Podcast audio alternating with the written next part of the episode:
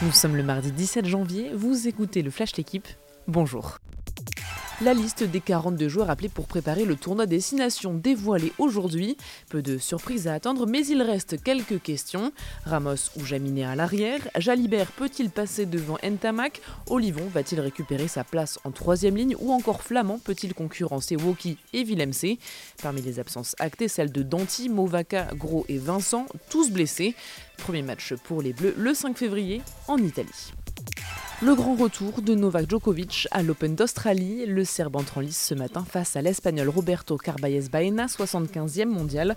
Un comeback à Melbourne un an après l'imbroglio autour de son statut de non-vacciné et son expulsion du territoire. Mais il est bien là pour le tournoi qu'il a déjà remporté 9 fois.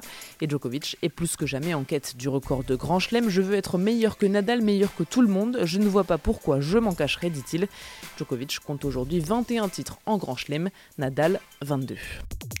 3 sur 3 pour les Français au mondial de hand. Victoire 35 à 31 contre la Slovénie hier soir pour clore le tour préliminaire. Grâce à leur entame de match très réussi, les Bleus ont toujours été devant, même s'ils ont dû s'employer pour distancer les Slovènes.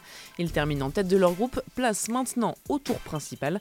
Ils affronteront le Monténégro, l'Iran et l'Espagne pour une place en quart de finale. Zizou mérite autant d'attention et de considération que Didier Deschamps, les mots de Bichente Lizarazu aujourd'hui dans l'équipe. Le champion du monde 98 réagit aux propos polémiques de Noël Legrette.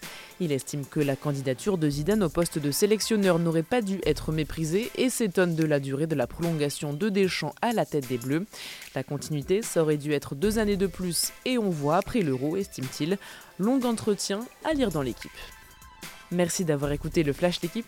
Bonne journée.